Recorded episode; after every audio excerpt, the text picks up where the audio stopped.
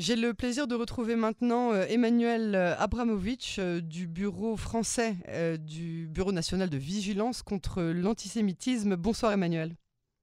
Bonsoir Yael et merci de votre invitation. Eh ben merci euh, de revenir vers nous sur nos ondes de canon français. Euh, vous avez, euh, bon, évidemment, au-delà de, vos nombreux dossiers hein, desquels vous vous occupez au sein du BNVCA, vous avez une requête, vous avez une, une, prérogative, vous avez ce, ce, sentiment, cette certitude même que la parole présidentielle est annihilée quasiment par le juge des référés du Conseil d'État qui, a l'intention d'annuler euh, le décret d'interdiction de groupes pro-palestiniens euh, en France. Alors, vous, parlez carrément d'une remise en question euh, du vote, hein, c'est-à-dire?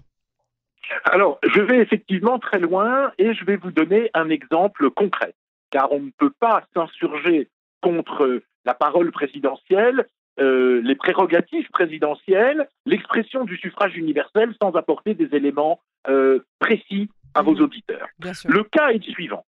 Le président Macron a, devant les familles des victimes de ce Français Mera, en trois mots, car je ne veux pas citer son nom, mhm. en hommage, a promis qu'il serait fait attention au niveau de la loi et que, notamment, serait adoptée la définition maintenant qui assimile, qui associe l'antisionisme et l'antisémitisme. Et pour rendre concret cet engagement, les yeux dans les yeux euh, des familles des victimes, il a pris les décrets visant à annuler, à dissoudre un collectif qui s'appelle Collectif Palestine Vaincra et un comité Action Palestine. Pour vous présenter très rapidement ces deux associations, mhm. ce sont des associations qui ne sont représentées par personne, ça nous servira tout à l'heure quand je vous expliquerai que quand nous voulons les poursuivre au tribunal, ils ont, choisi une formule juridique euh, qui n'a pas de personne morale. Donc en fait, ils n'existent pas. Et ils s'autorisent à inventer un roman national pour un peuple palestinien qui n'a jamais existé. Je suis prêt à vous expliciter ce point particulier.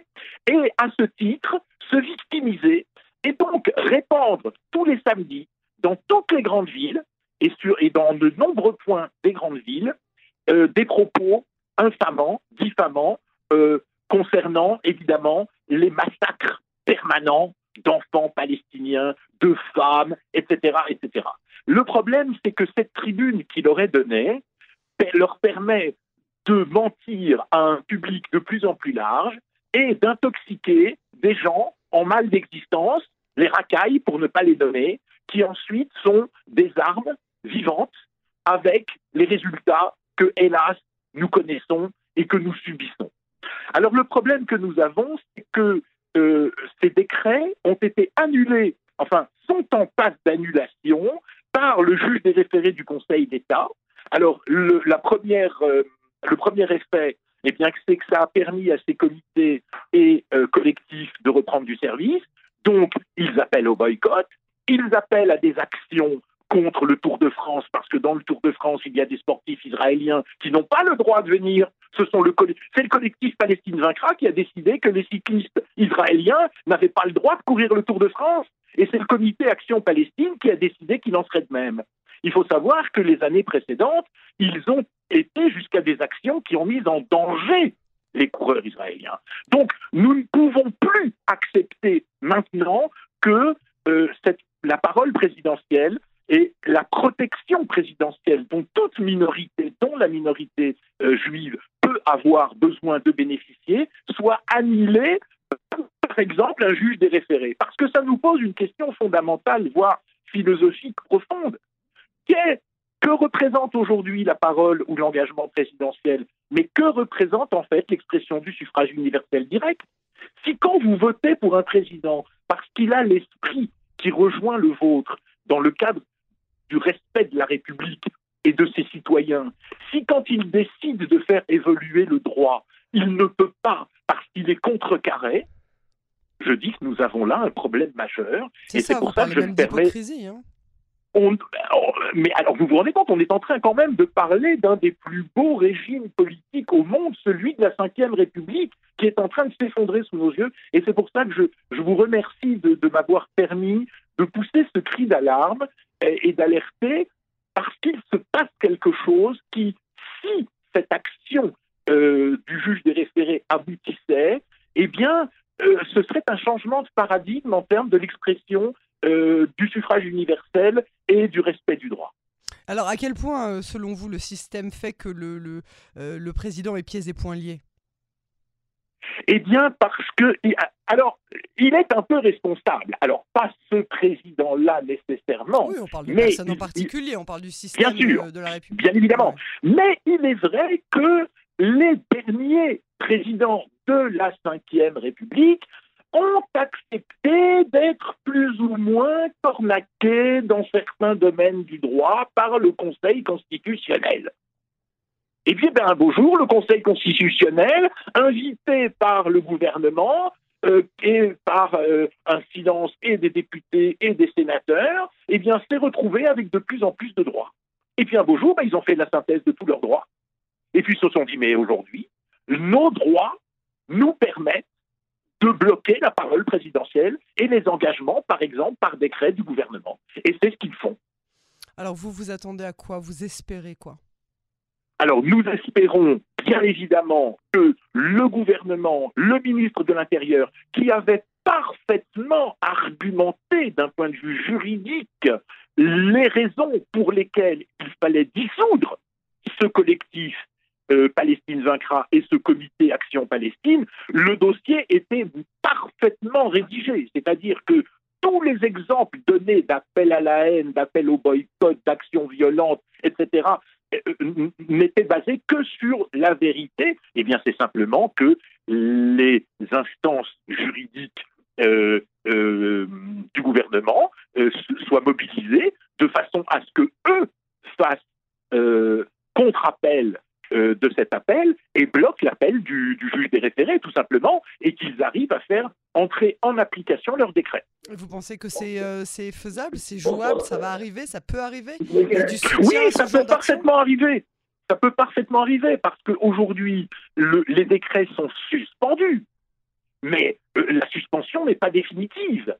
Et donc, le gouvernement a encore la possibilité de réagir et d'expliquer pourquoi il y va de la santé publique, il y va de la santé sécuritaire euh, de, des minorités, parce qu'aujourd'hui, c'est le collectif Palestine vaincra qui s'attaque aux Français juifs, mais demain, euh, un autre collectif s'attaquera aux Kurdes réfugiés en France, etc. Et où va-t-on comme ça? On va dans une France qui n'est plus républicaine. Et ça, nous ne pouvons pas l'accepter. Alors on dit souvent que les juifs sont les canaris de la mine. Eh bien, il semblerait qu'en matière juridique, ce soit vrai aussi.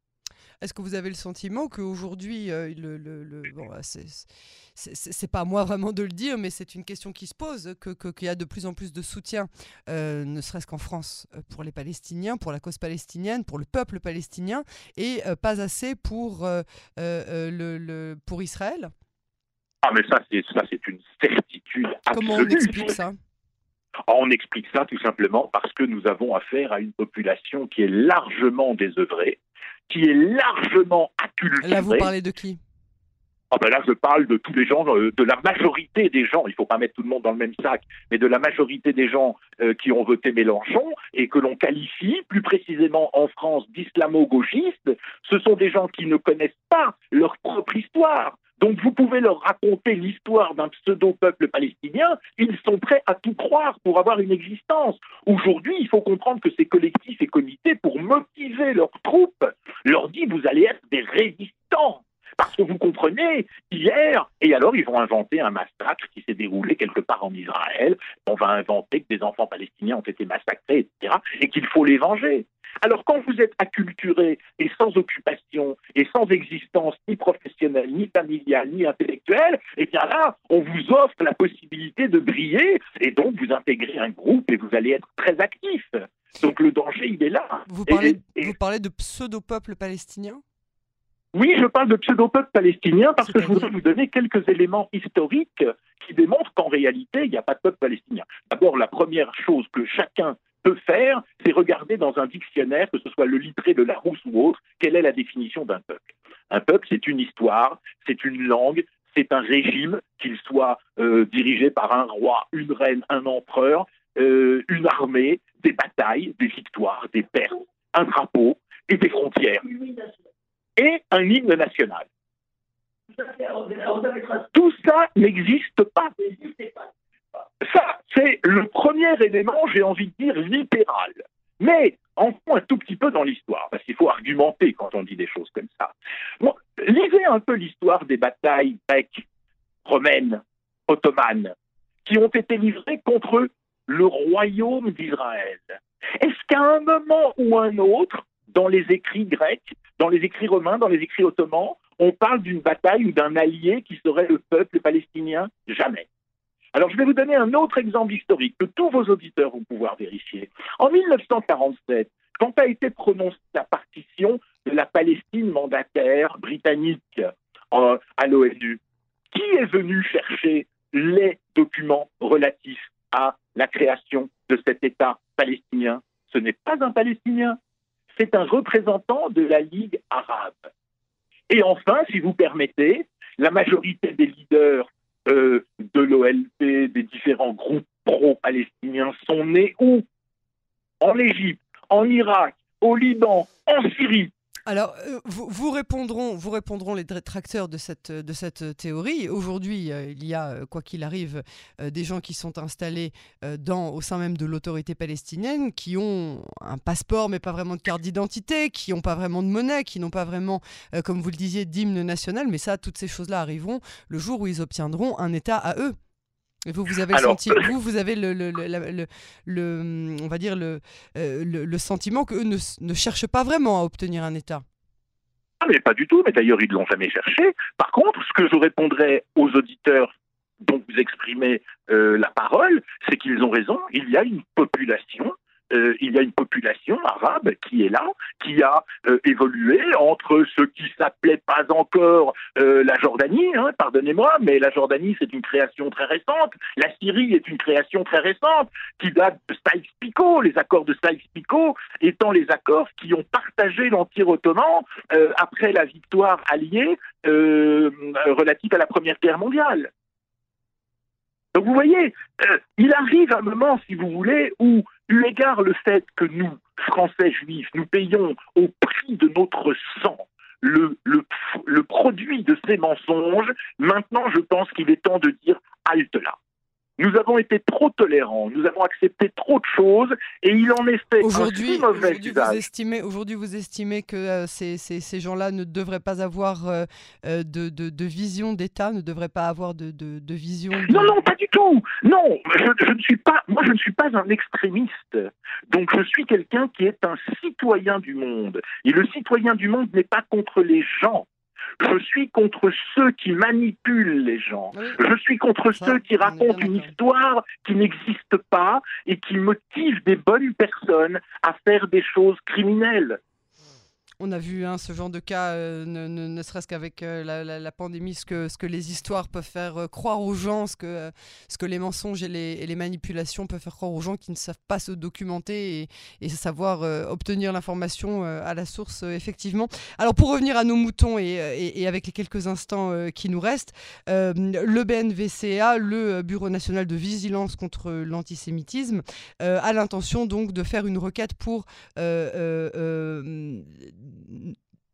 annuler euh, cette euh, décision euh, du juge des référés du Conseil d'État qui, souhaite lui-même annuler le décret d'interdiction des groupes pro-palestiniens. Vous allez faire une action de ce genre alors, nous envisageons une action de ce genre, si tant est qu'elle soit possible. Pour tout vous dire, sans tout vous dire, nous sommes en train de consulter euh, les plus grands avocats du pays et qui ont une parfaite connaissance du fonctionnement du Conseil d'État pour savoir comment on formule appel, quels sont les délais pour formuler appel et comment on constitue. Mais nous sommes effectivement en train de travailler d'arrache-pied à constituer un dossier le plus précis possible. Emmanuel Abramovich, on restera bien évidemment euh, au courant hein, de, l'évolution de cette, euh, de cette requête. Merci beaucoup pour cet entretien et à très bientôt sur Canon Français.